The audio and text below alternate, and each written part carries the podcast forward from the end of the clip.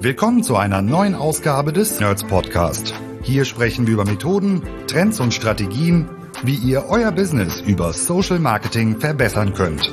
Von Facebook bis LinkedIn, von E-Com über Lead-Generierung bis Brandbuilding, von B2C bis B2B. Heute für euch am Mikro Jan Stranghöhner.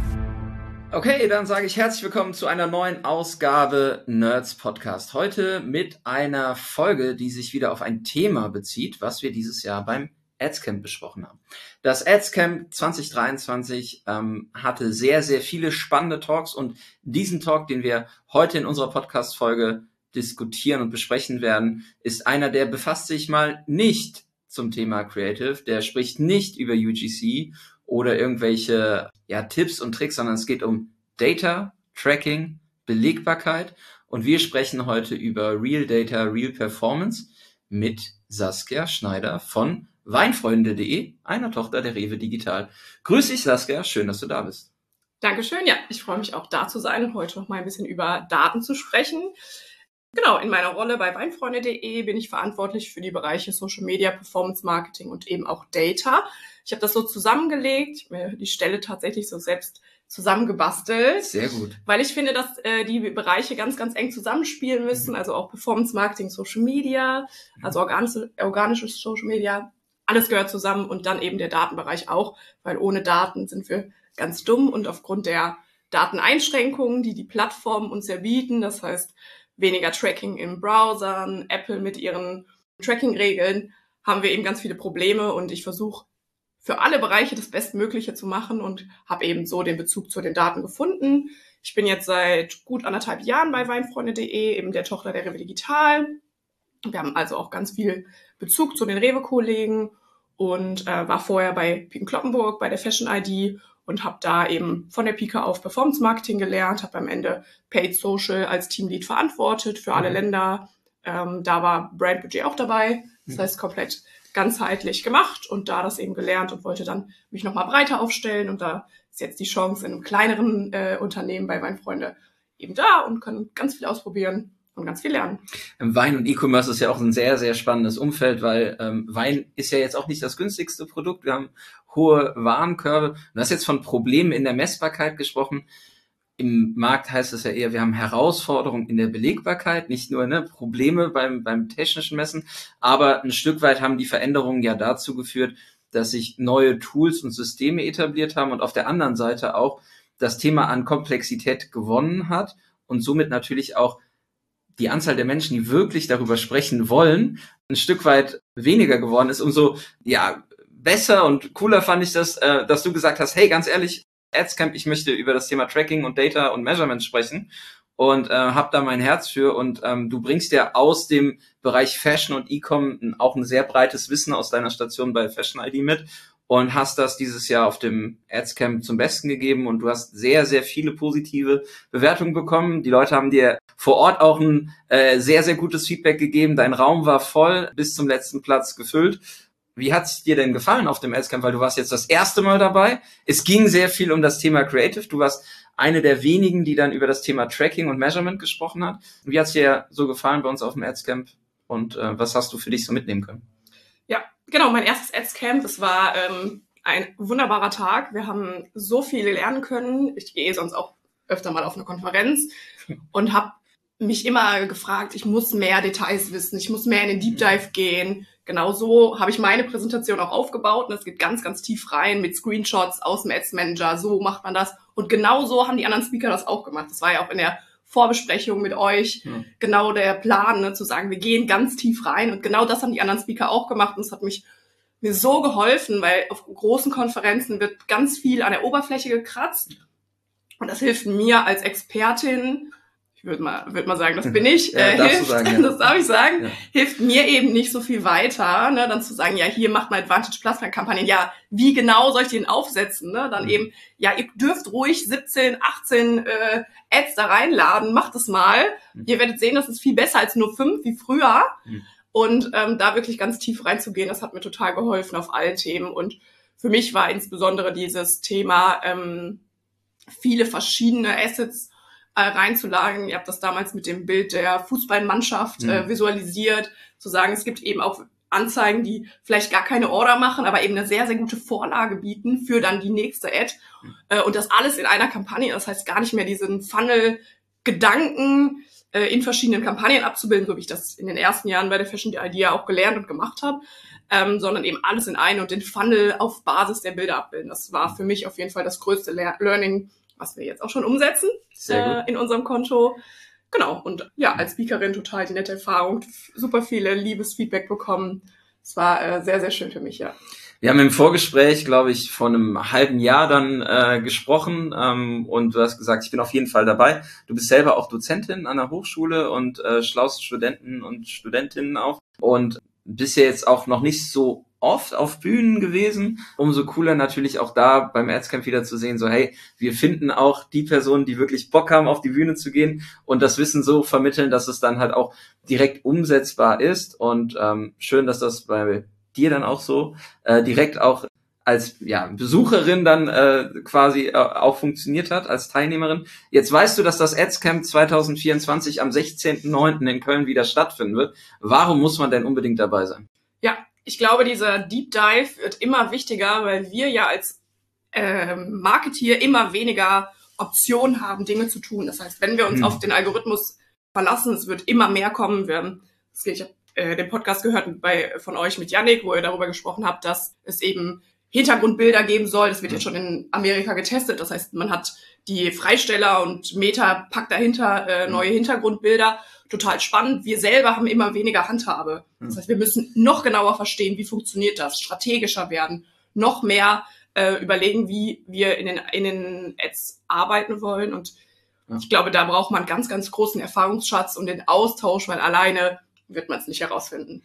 Letztes Jahr war so ein bisschen das Thema äh, der, der, des Jahres der Effizienz, was wir auch im, im Narrativ der Konferenz aufgegriffen haben. Wir werden natürlich viel, viel mehr über das Thema KI auch noch sprechen und sprechen müssen. Du hast jetzt mit deinem Thema und lass uns da mal auf das Thema Real Data und Real Performance zurückkommen, ja ein Stück weit auch die Basisarbeit und das Verständnis vermittelt, was man haben muss, um diese sich verändernden Systeme, die immer noch auf einem Algorithmus basieren, irgendwie dennoch ein Stück weit steuern und füttern zu können.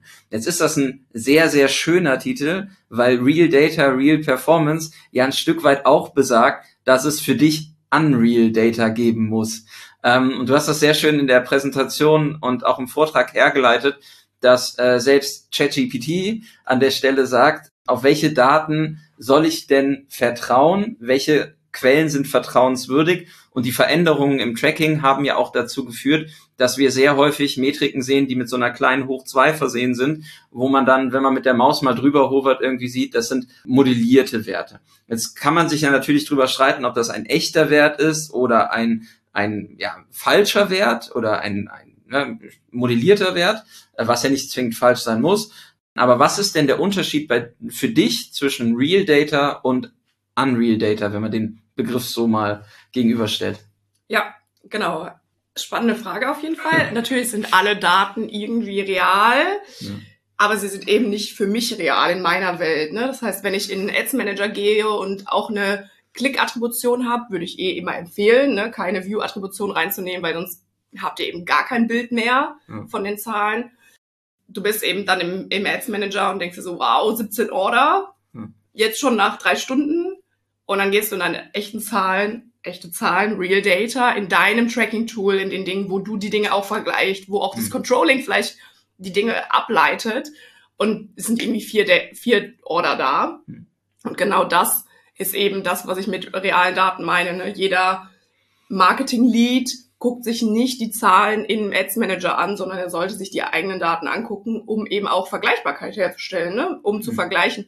Das ist ja auch jetzt meine Rolle, zu gucken, gebe ich den Euro auf Google aus oder gebe ich den, den Euro auf Meta aus? Ne? Gebe ich den vielleicht auch im Affiliate-Kanal aus? Mhm. Auch das. Und das schaue ich mir natürlich auf Basis der echten Daten an und genau, und deswegen sind die echten Daten die Daten, die ich messe, in gesamtheitlichen, in einem Google Analytics, wenn man anfängt.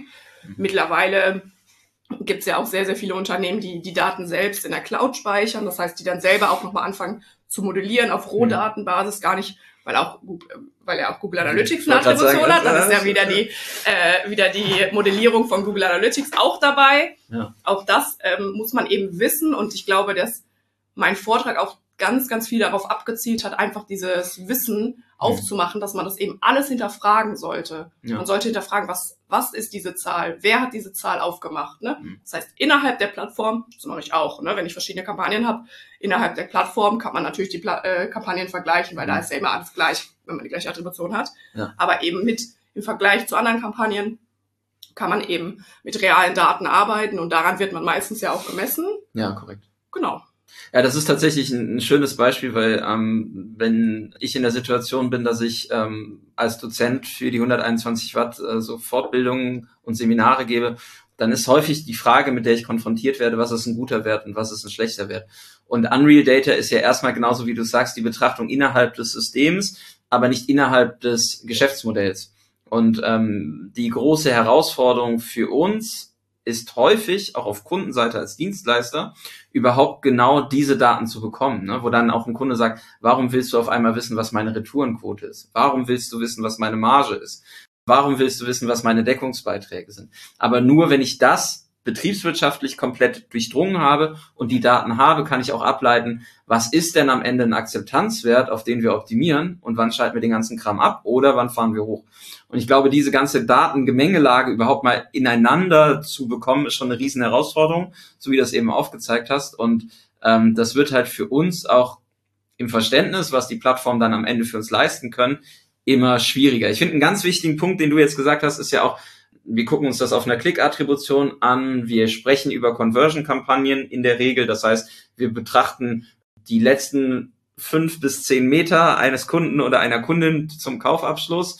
Bei den View-Attributionen, ich glaube, das wäre eine eigene Folge nochmal, weil wir sehr häufig diskutieren bei uns auch im Team, ähm, wie das Verhalten so ist. Und ich glaube, dass sehr viele Dinge unterbewusst mit Sichtkontakt passieren, das aber natürlich immer noch schwieriger zu messen und dann zuzuattribuieren ist. Und da gibt es ja jetzt auch Möglichkeiten über Umfragen, die ich irgendwie nach Kaufabschluss nochmal reingebe. Wo hast du uns denn wahrgenommen? Zu verstehen, welchen Kanal muss ich denn priorisieren in meinem Marketing-Mix.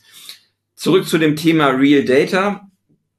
Sagen wir, okay, Real Data bedeutet für dich Daten, die auf Basis meines Geschäftsmodells, auf Basis der Euros, die ich dann am Ende im Shop oder auch in der Kasse habe, resultieren und ähm, wenn man uns jetzt zuhört, fragt man sich bestimmt so, ja, wie soll das denn funktionieren? Weil am Ende bietet mir Meta ja nicht mein Kassensystem oder mein Bezahlsystem oder mein Kundenincentivierungsprogramm an, weil es wäre ja relativ einfach, wenn Meta sagen würde, hey Leute, mir gehört Payback, so und alle Payback-Transaktionen mit, Amer also Payback gehört, glaube ich, zu American Express, äh, was natürlich für American Express extrem gut ist, so, ähm, aber ähm, für Meta wäre es ja auch gut, sowas wie eine Kundenkarte zu haben, um mehr Daten von den Kunden zu sammeln. Schlag denen das doch mal vor. wahrscheinlich denken Neues die drüber Geschäftsmodell. Wahrscheinlich denken die drüber nach, weil äh, die sind äh, ja Jan auch, hätte gerne einen Anteil am Gewinn, danke. die werden ja auch, die, die sind ja auch nicht äh, auf den Kopf gefallen und machen sich ja auch sehr kluge Gedanken. Aber das, was du als so ein bisschen die das Kryptonit beschrieben hast, das den Hot Topic, den, den heißen Scheiß, über den jeder spricht, ist ja das Thema First Party Data und die Daten so zu bekommen, dass ich meine Unternehmensdaten, also das Real Data und die Daten, die ich von einem Kunden oder von einer Kundin habe, irgendwie beieinander gelegt zu bekommen, um dann die Systeme wirklich auch so zu steuern, dass ich eine verlässliche Aussage treffen kann, was bringt mir denn der ganze Kram. Jetzt höre ich dir zu und wir gucken uns deinen Vortrag an oder wir hören uns deinen Vortrag an und du bist jetzt als Expertin hier. Wie kriege ich denn diese Daten, also dieses Real Data in die Systeme, damit ich mir das da angucken kann? Geht das überhaupt? Und ähm, welche Voraussetzungen bringen denn dann so die Systeme mit, wenn wir uns beispielsweise Meta angucken? Ja, auf jeden Fall. Also Begriff First Party Data, ne, sehr wichtig, dass er jetzt auch nochmal gefallen ist, weil wir eben genau darum reden, ne, unsere eigenen Daten. Wir haben Tracking-Probleme, wir haben eben die, nicht die passenden Daten in den Systemen und wir wollen jetzt eben unsere Daten reinbringen. Mhm. Das ist nicht ganz trivial, weil man eben auf die Daten zugreifen muss. Deswegen habe ich ja auch mein Data Team in meinem Team, damit ich äh, Zugriff auf diese Kollegen habe. Also du hast ein eigenes Data Team quasi. Genau, ich habe ein eigenes Data Team bei mir dabei, die eben äh, das machen können, weil das eben nicht ganz trivial ist. Das heißt, gerade für Shops, die vielleicht ganz, ganz klein sind, wo Leute alleine mhm. arbeiten als Performance Manager. Ich weiß es nicht ganz einfach. Für die einfach der Tipp, reflektiert es zumindest, ne? Mhm. reflektiert, dass es eben nicht die echte Zahl ist. Ne? Auch das ist ja schon ein Start, zu sagen, okay, wir fangen hier an, wir reflektieren das. Und wenn ihr aber eben die, die Möglichkeit habt, auf einen Data Analysten mit dem zusammenzuarbeiten, dann haben wir eben die Möglichkeit, die äh, Daten in die Systeme zu bekommen. Mittlerweile ist es ein bisschen einfacher geworden, weil die Conversion API von mhm. Meta uns eben ganz, ganz, ganz viel weiterhilft. Die Conversion API ist quasi ein paralleler Tracking-Strang zum Pixel, mhm. wo wir eben Daten übergeben können zusätzlich, um serverseitiges Tracking äh, um äh, darzulegen. Das heißt, wir haben das Client-Side-Tracking ganz normal über ein Tracking-Pixel eingebaut mhm. bei uns in, über Webshop. Da werden die Bestellungen übergeben und wir können eben parallel über den Server Informationen anreichern. Mhm. Gibt es eine kleine Deduplizierung, gucken sich an, welche ähm, Order mit welcher Bestellnummer übergeben wurde. Das ist quasi der Inhalt der Conversion API, um eben eine Tracking-Sicherheit darzustellen. Ja. Das ist das von Meta. Und da gibt es eben die Möglichkeit, neben den Standard-Events, die Meta eben haben will, wie, wie hoch war der Warenkorb, ähm, was hat der User überhaupt gekauft, ja. da eben einzugehen und da benutzerdefinierte Custom Properties nennt man das, anzulegen. Und ich glaube, genau das ist das, worüber wir jetzt sprechen müssen. Ja, äh, erstmal ist ja sehr spannend auch zu verstehen, vielleicht aus der Perspektive, ähm, eines Dienstleisters, wie wir das jetzt sind, wir gehen ja sehr häufig zu Kunden hin und stressen das Thema. Ne? Also, dass man sagt, hey, du musst vorbereitet sein auf diesen Doom Day, wenn äh, Pixel nicht mehr äh, ähm, feuern. Das Thema Cookieless ist, glaube ich, neben First-Party-Data so ein zweites Buzzword, was 2024 sehr häufig in Marketingabteilungen auftauchen wird, auch wenn man sich ehrlicherweise vor zwei, drei Jahren hätte da schon auch Gedanken zu machen können, weil die Perspektiven irgendwie sehr klar sind und auch vorhersehbar. Das heißt, wir haben einen zusätzlichen Tracking-Schrank, den wir erstmal über die KPI einrichten können. Ähm, die Plattform oder auch alle anderen Plattformen arbeiten an ähnlichen Lösungen. Ich weiß, dass TikTok ähm, sowas ähnliches gerade baut und testet und ähm, die Plattform natürlich auch incentivieren gerade zu sagen, hey, schließe doch bitte diesen zusätzlichen Tracking-Strang an, weil auch da hat die Plattform natürlich ein ureigenes Interesse, diesen Datenverlust, der ein Stück weit die letzten Jahre so Einzug gehalten hat, ähm, wo das Thema statistische Modellierung, wo das Thema Neujustierung der Systeme irgendwie ähm, dann auch erfolgt ist, ähm, dass man diese Datengrundlage irgendwie ein Stück weit beibehält oder verbessert, präziser macht. Ähm, das heißt, erstmal, wenn ihr jetzt zuhört und sagt, hey, KPI, Conversion API, was ist das eigentlich? Dazu gibt's auch eine Podcast-Folge und wenn ihr dazu Fragen habt, kommt gerne jederzeit auf uns zu, weil das sicherlich ein Thema ist, mit dem ihr dieses Jahr beschäftigt sein müsst. Generell ist es ein Stück weit technisch komplizierter. Auf jeden Fall. Ne? Also Auf jeden Fall. Es wird technisch nicht einfacher. Die neuen Systeme machen eben Komplexität äh, in unser, äh, bringen Komplexität in unser Business, aber eben auch Möglichkeiten. Und mhm. das ist halt richtig schön, weil wir können jetzt eben durch diese Custom Properties auch eigene Daten, die wir selber irgendwo berechnet haben, die wir selber haben, übergeben. Das heißt, wir können zum Beispiel die Wiederkaufquote von äh, einer Kampagne übergeben. Wir können den Customer Lifetime Value, wenn wir den irgendwo berechnen, übergeben. Wir können aber auch einfach mal die Retourenquote, vielleicht einfach die vorhergesehene Retourenquote, mhm. vielleicht gar nicht die echte, übergeben und wir können die Marge übergeben, auch das schon mal super. Und dann können wir, wenn wir eben verschiedene Kampagnen haben, auch hier eben dagegen steuern. Ne? Und wir sehen, okay, ne, dann kommt das, ich kenne das bei äh, Pink Kloppenburg äh, in Düsseldorf, war das immer so, dann kam das Controlling-Team und kam, ist das Geld Social Media, ist die Marge zu kriegen? Ja, gar kein Problem. Ich weiß ja jetzt, heute weiß ja, ich ja, ja, in welcher, ähm, in welcher Kampagne ja. wel welche Marge steckt. Und dann kann ich eben auch darauf optimieren und das hilft mir in der Steuerung total. Von daher ähm, kann man das eben ganz, ganz toll nutzen und ganz viele Chancen, aber es wird eben nicht einfacher, ja. Mhm. Beim Pixel war es ja immer die Möglichkeit, dass man im Prinzip dann auch ähm, im, ja, im, im Cookie Daten übergibt. Ähm, in der Regel waren das dann halt ähm, Daten, die erfasst wurden im Checkout-Prozess eines Kunden.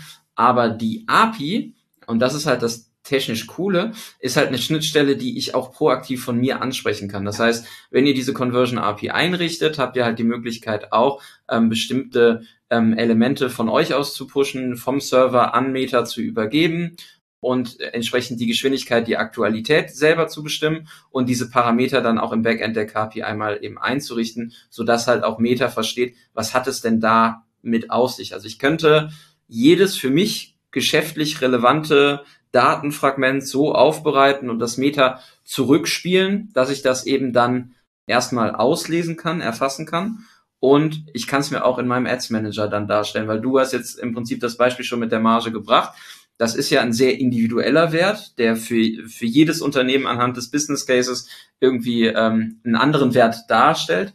Äh, das hat was mit Einkauf zu tun, mit Verfügbarkeit, mit Preispolitik und so. Das weiß ja Meta an der Stelle in der Regel nicht. Ähm, und wenn ich mir das in meine Spaltenansicht in den Ads Manager ziehen kann, kann ich natürlich ganz andere Entscheidungen treffen, die vielleicht erstmal auf Basis der Metazahlen nicht so geil aussehen, aber im Sinne meiner eigenen Kalkulation viel, viel mehr Sinn ergeben. Absolut, ganz genau richtig. Vielleicht nochmal hier die Info, wer Angst hat, die Marge, die echte Marge an äh, Meta zu übergeben, habe ich auch noch nicht gemacht, die echten Zahlen. Gehe da mit Clustern vor, ne? Dann A, B, C, D, mhm. A, B, C, D, F, 1, 2, 3, 4, 5. Auch das kann man ja übergeben, ne? Also man muss nicht Meta sagen, was man an einem Produkt gewinnt. Da äh, Unternehmen ja immer sehr vorsichtig. Ich mhm. auch. Habe ich auch noch nie gemacht. Das heißt, wenn, würde man eben mit Skalen arbeiten und dann eben eins bis fünf, aber dann sieht man halt auch schon cool. die Elemente ja. dabei. Ne? Das heißt, es muss auch nicht die echte Zahl sein. Okay, das heißt erstmal die Grundvoraussetzung, das System, was wir bedienen, muss irgendwo eine Schnittstelle technisch haben, wo ich Daten auch serverseitig übergebe. Genau. Bei Meta, äh, in dem Fall ist es, glaube ich, das ausgereifteste serverseitige Tracking, wenn wir an Social Media Performance Marketing denken. Andere bauen gerade ähnliche Systeme ja. und ihr müsst darauf vorbereitet sein, euch mit dem Thema auseinanderzusetzen. Besteht dieses System einmal, müsst ihr für euch definieren, welche Daten wollt ihr übergeben und welche Daten sind sinnvoll in der Optimierung von Kampagnen. Und das wird dann eben im KPI Backend einmal definiert, so dass ihr das dann entsprechend als Custom Property Custom Property, genau. Custom Property anlegt und ähm, diese Custom Property könnt ihr euch dann in eurer Spaltenansicht geben lassen. Das genau. ist ja schon mal jetzt für ganz viele, die zugehört haben, 20 Minuten absoluter Nerd Data Talk. Aber das ist Basisarbeit, wenn ihr skalieren wollt.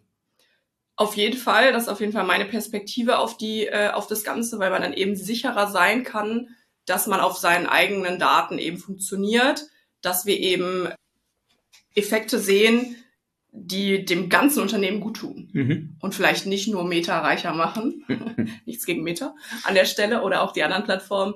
Ähm, wir nutzen das in anderen Systemen auch schon. Ne? Also auch mhm. Google hat solche Optionen. Ja.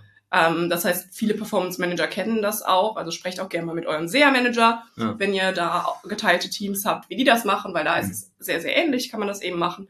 Und auch hier immer zu schauen, welche Daten brauchen wir, welche Daten haben wir. Und wenn man dann noch weitergehen will, kann man sich die Daten nicht nur in einer weiteren Spalte anschauen, sondern man kann sogar den Pixel optimieren lassen. Ah, krass. Okay, wie sieht das konkret aus? Dafür muss man äh, die Information eben auch im Tracking Pixel übergeben, nicht ja. nur über die KPI. Das heißt, auch die Information muss da ist und dann kann man eben ein Custom Event anlegen. Ja. Das äh, geht einfach im Event Manager, kann man eben ein eigenes Event anlegen und dann eben auf die Optimierung der Marge zum Beispiel den äh, Kampagnenoptimierung einstellen. Okay.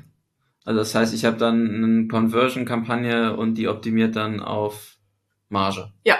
Okay. Ist theoretisch möglich mit eben der Information im Tracking Pixel dazu. Hier schlagen viele Data Manager die Hände übereinander, äh, im Kopf, Kopf übereinander, ja. weil du in der äh, im Data Layer quasi die Information schon haben musst. Ja, okay. Ne, die KPI ist eben das, das, was es uns einfach macht. Wir können ja. eben nachträglich vom Server Daten, die wir eben vielleicht selber noch berechnen müssen, selber mhm. noch haben, quasi ein paar Sekunden später schicken. Mhm. Theoretisch kann man ja auch jeden Tag nochmal anpassen. Mhm.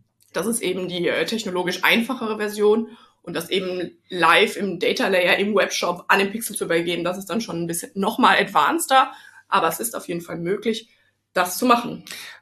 Und es hat natürlich auch Transparenzgründe, ne? Wenn ja. ich halt was im Data Layer übergebe, ist es halt einfacher für Externe auszulehnen, Absolut. als wenn ich das jetzt über mhm. die Conversion API und die direkte Schnittstelle mitgebe. Ja. Absolut, ähm, ne? Also auch da immer Vorsicht und immer ganzheitlich denken, genau. Was ich halt spannend finde an der, an der Stelle, wenn wir jetzt mal auf deine Erfahrung gucken, auch bei Fashion ID und im, im E-Com, Marge ist jetzt so ein Thema. Mhm. Lass uns gleich mal diskutieren, welche, also ich bin jetzt der Performance Marketing Manager von einem Shop und höre diese Podcast-Folge und sage so, okay, bis dahin habe ich alles verstanden oder ich muss noch mal ein paar Sachen nacharbeiten für mich und priorisiere jetzt das Thema KPI und möchte dann im nächsten ähm, Schritt äh, einen Vorschlag machen. Welche mhm. Datenpunkte sind denn so die, die deiner Meinung nach auf jeden Fall mit übergeben werden sollen, damit es am Ende auch im Ads Manager eher dazu führt, dass ich auf Real Data optimiere Ja. und nicht auf Unreal Data. Schritt eins, was ist ein Neukunde? Was ist Ja. kein Neukunde? Weil Okay. man kann sich das aus, ausweisen lassen im Meta, aber wir haben ja eine andere, meistens eine andere Neukundendefinition als die Plattform. Okay. Das heißt, das würde, damit würde ich immer anfangen, ne? Weil auch, ne, wir steuern ja nicht nur auf ROAS oder Kur, wie man es nennt, äh, sondern meistens auch auf die Customer Acquisition Cost. Ne? Wie teuer war es denn im, ne, in Conversion-Kampagnen? Wie teuer war es denn, den User zu kaufen? Und wenn wir nicht wissen, ob das ein echter Neukunde war oder Mhm. ein ausgedachter Neu- Neukunde, weil Ja. wir eben andere Definitionen haben, ist es total relevant, als erstes mal erstmal zu übergeben. Ist es ein Neukunde, ist es kein Neukunde? Ja. Auf unserer Datenbasis der Definition. Okay. Weil dann hat man das schon mal ganz klar und kann da eben dann die Customer Acquisition Cost äh, äh, berechnen. Und das ist auch etwas, das sehr, sehr, sehr einfach ist technisch Ja, meistens. oder, oder ich sehe einfach prozentual, wie viel Bestandskunden hat diese Kampagne nochmal angesprochen, wie viele Neukunden hat sie gebracht und ähm, kann auch gucken, dass das in einem entsprechenden Verhältnis ist. Natürlich muss ich dann gucken, ob ich die Datenpunkte irgendwie nutzen kann, um dann vielleicht einen Ausschluss auch zu machen, aber erstmal überhaupt das Verhältnis zu bestimmen und dann halt auch runterbrechen zu können, was mich am Ende ein neuer Kunde gekostet hat und wie viel Bestandskunden ich eigentlich anspreche, sagt ja auch nochmal über Wirksamkeit, Inkrementalität der Kampagne was aus. Ja. Das ist tatsächlich ein Wert, den, der wird häufig geschlabbert. Da guckt man dann nicht mehr so genau hin. Ja, damit würde ich auf jeden Fall immer anfangen. Und Okay. wenn ich das habe, dann kann man sich zum Beispiel die Wiederkaufquote angucken. Mhm. Das ist dann eher was, was man sich über einen längeren Zeitraum anguckt. Das ist nichts, was man über jetzt mal kurz ist äh, die Valentinstagskampagne erfolgreich oder nicht, sondern eher ein bisschen länger. Auch das immer gut in der Argumentation nach oben hin, ne? zu sagen, ja, aber guck mal, meine Kunden haben eine super Wiederkaufsquote, ne? Mhm. die kommen andauernd. Das Sagt was macht- über das Offer aus, sagt was über die Marke aus, sagt kann auch was über die Brand. die äh, User aus. Ne? Ja, also gerade genau. wenn man vielleicht noch Kollegen hat, die sagen, hm, ich weiß nicht, ob äh, Paid Social der richtige Kanal ist für Ja. mich, Ja. dann könnt ihr eben auch so argumentieren, sagen, ja, aber die Wiederkaufquote ist super, die Neukundenquote ist toll, und du eben siehst diese ganzen genau. Customer-Metriken, die man eben hat. Ja. Das macht total Sinn. Ja, und du siehst natürlich auch, wenn ich halt oben vielleicht ganzheitlich im Funnel gedacht, Upper Funnel seitig mehr Aktivierung reinstecke, hat's im Lower Funnel dann halt eine direkte Implikation auf meine Neukundenquote. Ne? Also dann bin ich raus aus diesem, ich muss irgendwie Brandlift Measurement machen oder habe irgendwie Market Research, sondern kann dann gucken, ob ich diese Daten irgendwie übereinander gelegt bekomme und wenn ich das eben mit meinen echten Daten abgleiche und dann halt auch sage, okay, was macht denn Markenaktivierung auf der Plattform eigentlich in einer Echtzeitbetrachtung mit meiner Neukundenquote? Das ist ja schon eine geile Aussage, wo man dann sicherlich auch nochmal Richtung Branding-Budget argumentieren kann Auf und sagen kann, Fall. so, ey, Leute, dieses, dieses Reach und diese, diese Frequenz in der Zielgruppe zu bekommen, das hat jetzt irgendwie doch was gebracht, außer irgendwie Reichweite und Frequenz, weil es hat eine direkte Implikation auf Neukunden. Absolut, so mache ich das auch meistens. Sehr gut. Oder versuch's auf jeden Fall, das so zu machen. Genau, und dann kann man sich natürlich überlegen, was noch relevant ist. Sehr fortgeschrittene Data-Unternehmen berechnen in Customer Lifetime Value, ne? Mhm. In Summe dann auch, auch wieder was, was man sich langfristig anguckt, wenn man das eben kurzfristig nicht kann. Ähm, genau. Das mache ich aber tatsächlich gerade auch noch nicht, weil da sehr, sehr viele komplexe Berechnungen hinterstecken. Ja, und äh, Ich, ich ich glaube, das nicht auf die Prio 1 gesetzt habe gerade, sondern äh, andere Themen auf der Prio 1 habe. Und ja. vielleicht aber dieses Jahr.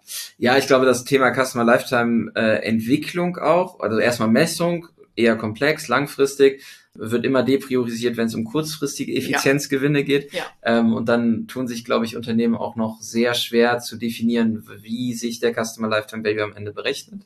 Ja, ähm, schon aber alleine ein Jahr, zwei Jahre Lookback, ne? wie lange Mhm. ist denn so ein Kundenzyklus? Das muss ja Ja. definiert werden. Ne? Das ist Mhm. eine harte Information, die man eben hat.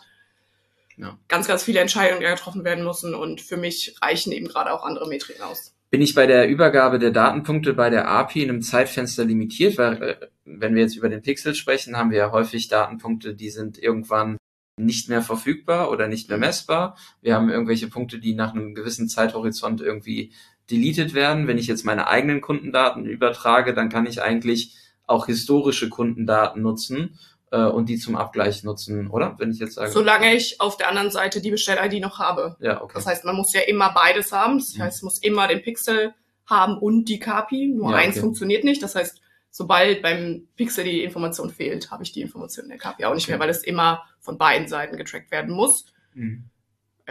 Ja. Gibt es bestimmt aber auch Hacks. Müssen wir nochmal Meta fragen. äh, du kennst ja diese beiden Szenarien, ne? Also du kennst ja im Prinzip das äh, Szenario, ich habe äh, nur plattformspezifische Daten, Ja. Metriken über den Pixel erfasst.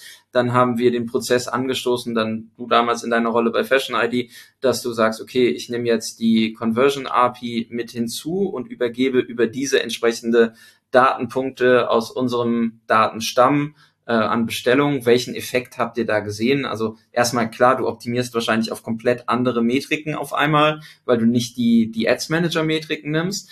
Aber gab es irgendwo einen Aha-Effekt, wo du gesagt hast, hey, das war jetzt so krass, das hätte ich nicht geglaubt, oder dieser Effekt hat sich erst mittelfristig eingestellt, was ja auch nicht Mhm. negativ ist, aber wo man dann vielleicht jetzt auch, wenn man zuhört, in der, im Expectation Management erstmal so sechs Monate ansetzt Ja. oder acht Monate und nicht drei Wochen. Ja, ich sehe es auf jeden Fall eher als was mittelfristigeres, Ja, okay. um eben zu sagen, die Daten zeigen uns jetzt das und das und darauf optimieren wir dann anders als Mhm. vorher. Ist jetzt nicht, dass man eine Conversion API mit eigenen Daten hat und auf einmal wird der Alles Umsatz äh, verdoppelt mit Ja. dem gleichen Geld. So Ja. funktioniert es dann nicht, aber man kann eben besser steuern. Was bei, bei mir ähm, war das damals parallel mit ähm, dem Verlust der Retargeting-Kampagne. Es Ah, war ja, ja, okay, quasi ja, so, dass äh, Retargeting irgendwie, wir haben immer noch dran festgehalten, weil die Zahlen beim Meta ja immer super aussahen, noch im Retargeting, aber eigentlich war das ja eben nicht mehr das Hm. Thema. Hm. Und äh, genau, wir konnten dann schneller die Retargeting-Kampagne ausmachen und das komplette Geld für die Prospecting oder die allgemeine Kampagne nehmen und die Retargeting-Kunden sind trotzdem geblieben. Woo! Sehr gut. Hätte man gar nicht erwartet. Ja, das das, ist, hat äh, tatsächlich in der, sehr bei uns war das damals ein eigener Kanal. Ja. Und so einen Kanal, Kanal ab, auszuschalten. Ne, Man hat ja immer einen Plan für den Monat und dann sagt Ja. man, okay, ich mache den Kanal aus, dann muss man den ganzen Plan äh, anpassen. Ja. Und äh, das konnten wir dann aber machen. Ja, was ich ja ganz spannend finde beim Thema Retargeting, diese gleiche Entwicklung, also dieses Thema irgendwie iOS äh, 14 Update, Browser, Adblocking, alles, was irgendwo in diesem ganzen Umfeld Datenlimitierung stattfindet, hat ja parallel auch ein Stück weit diesen Prozess angeführt, dass man zum einen sagt, okay, ein Retargeting schmeißt es weg, funktioniert nicht, kommt immer darauf an, auf welcher Basis man ein Retargeting aussetzt, natürlich, aber letztlich gibt es ja immer noch Menschen aktuell, die sagen, okay, wir müssen ja in die Wiederansprache gehen. Äh, ehrlicherweise, diese Systeme, die wir bedienen, die lernen ja auch. Und ich glaube, die Systeme, an denen wir tagtäglich arbeiten, sind mittlerweile so schlau. Ich würde es noch nicht mal KI nennen, vielleicht ist es auch einfach nur Machine Learning, dass sie selber verstehen, wem muss ich denn etwas nochmal anzeigen, damit er einen Schritt weiter Richtung Kaufabschluss geht, ohne dass ich irgendwas manuell einstellen muss. Zu dem Punkt zurück, wann wirkt diese Umstellung am Ende und das Hinzufügen der Conversion API fand ich einen ganz wichtigen Punkt, ähm, den du auch nochmal dann in deinem Vortrag mitgegeben hast, ist, ey Leute, macht euch Gedanken, wie diese Systeme funktionieren, weil wenn wir dem System Datenpunkte zur Verfügung stellen, ist der Effekt ja nicht von Meta, hey, ich kopiere jetzt das Geschäftsmodell und mach so den Amazon-Style und baue da jetzt ein Basic-Produkt drauf und biete das irgendwie fünf Euro günstiger ein, sondern der, der Effekt ist ja am Ende, dass Meta versteht, wie unser Geschäftsmodell funktioniert.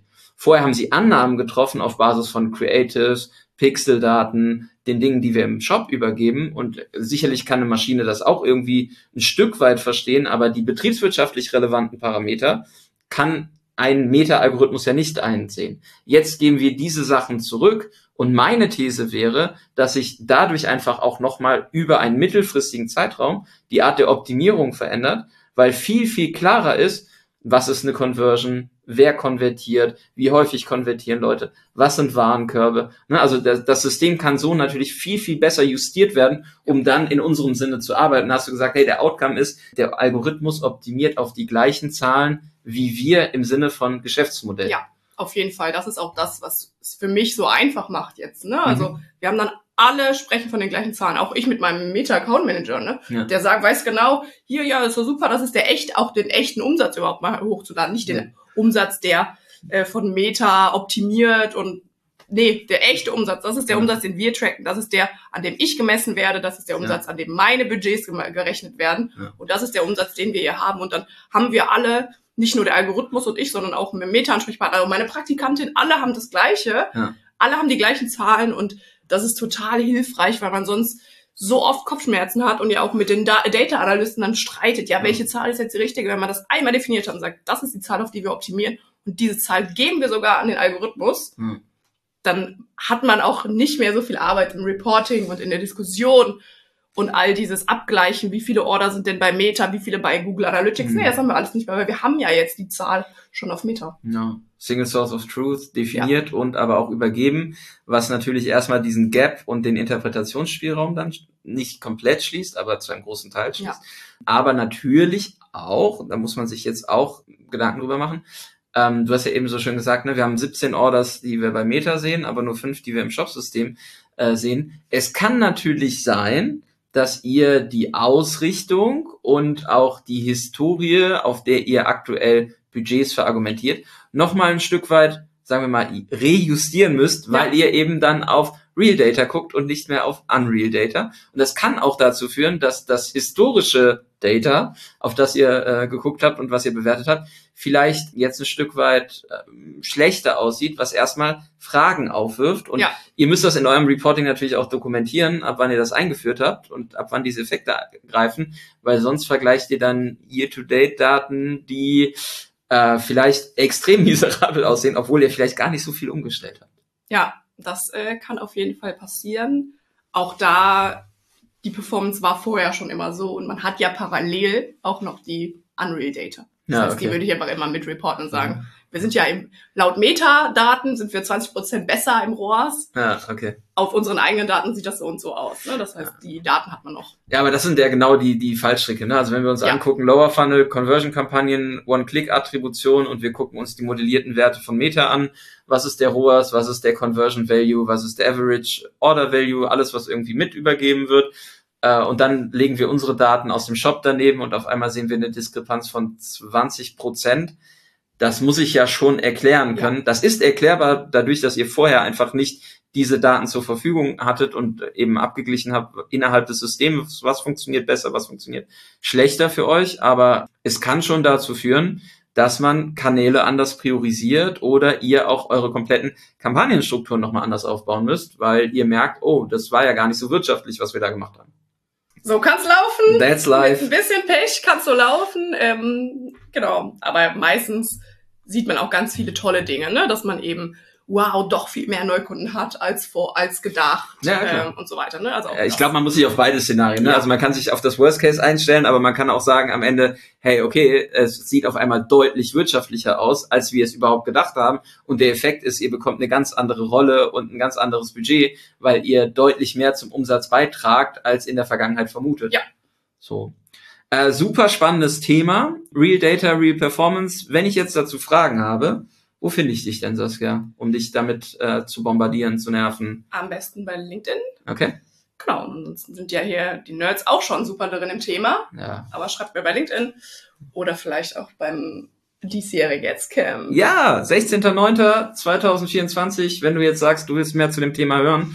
Äh, Saskia wird am Start sein, hat sie gerade gesagt. Ihr werdet die dort treffen. Sehr viele andere Expertinnen und Experten könnt ihr dort vor Ort greifen. Es wird wieder äh, eine bunte Themenvielfalt geben, die euer Performance Marketing auf Social Media direkt besser macht, wo ihr den Einblick bekommt in Themen, die euch im Operativen helfen. Der Tiefgang mit ganz vielen Best Practice und Praxisbeispielen. Und wir freuen uns dann, wenn wir in Köln am 16.09. zusammen ein Wein oder ein Bierchen bestimmt, trinken können. Bestimmt ein Wein. Bestimmt ein Wein. Sehr gut. Äh, vielen Dank, Saskia. Ja, danke für den Podcast. Ja. Dein erster Podcast? Nee. Okay. Nee. Gut. Danke dir. Vielen Dank fürs Zuhören. Wenn euch der Podcast gefällt und ihr mehr wollt, abonniert uns auf iTunes oder Spotify und bewertet uns gern. Und wenn ihr Hilfe braucht, damit eure Kampagnen fliegen lernen, bucht einfach eine kostenfreie Strategie-Session. Den Link findet ihr in den Show Notes.